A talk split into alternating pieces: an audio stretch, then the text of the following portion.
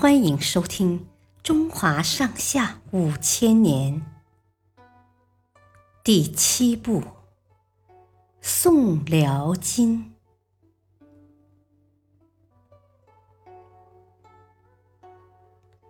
包拯铁面无私。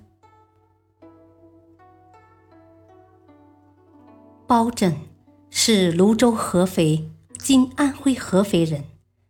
一生担任过很多官职，小到县令，大到枢密副使。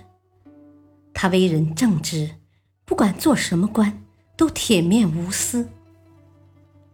包拯在天长县做县令时，处理过一个牛舌案。一天，一个农民来县衙告状，说他家牛的舌头被人割掉了。包拯说：“既然舌头已经被割掉了，他也活不了几天了，你就把他杀了，做成熟牛肉吧。”农民心想：“包公是不是糊涂了？他不久前才贴出告示，不准百姓私自宰杀耕牛。”农民正要辩解，谁知。包拯一拍惊堂木，生气地说：“叫你杀你就杀！”农民含着眼泪回了家，把牛给杀了。第二天，有一个人兴奋地跑到包拯那里告状，说那个农民杀了牛，应该受罚。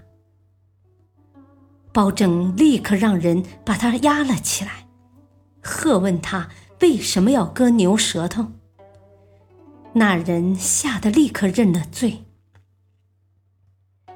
原来，割牛舌的人跟那个农民有冤仇，所以先割了牛舌，想引诱那农民杀牛，然后再去告发他。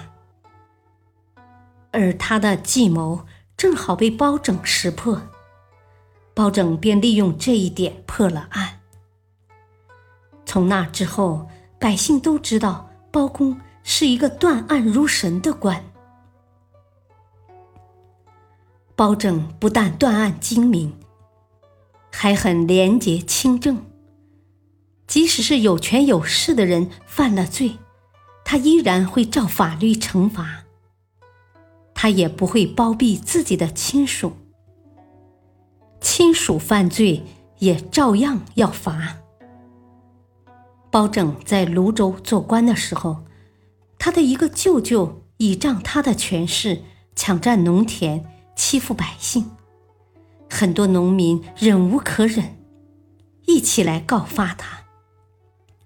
包拯亲自审问舅舅，得知罪行属实后，在大堂上重重打了四十大板。包拯不包庇亲属，不畏权贵，爱护百姓，加上他断案如神，被人们尊称为包公、包青天。谢谢收听，再会。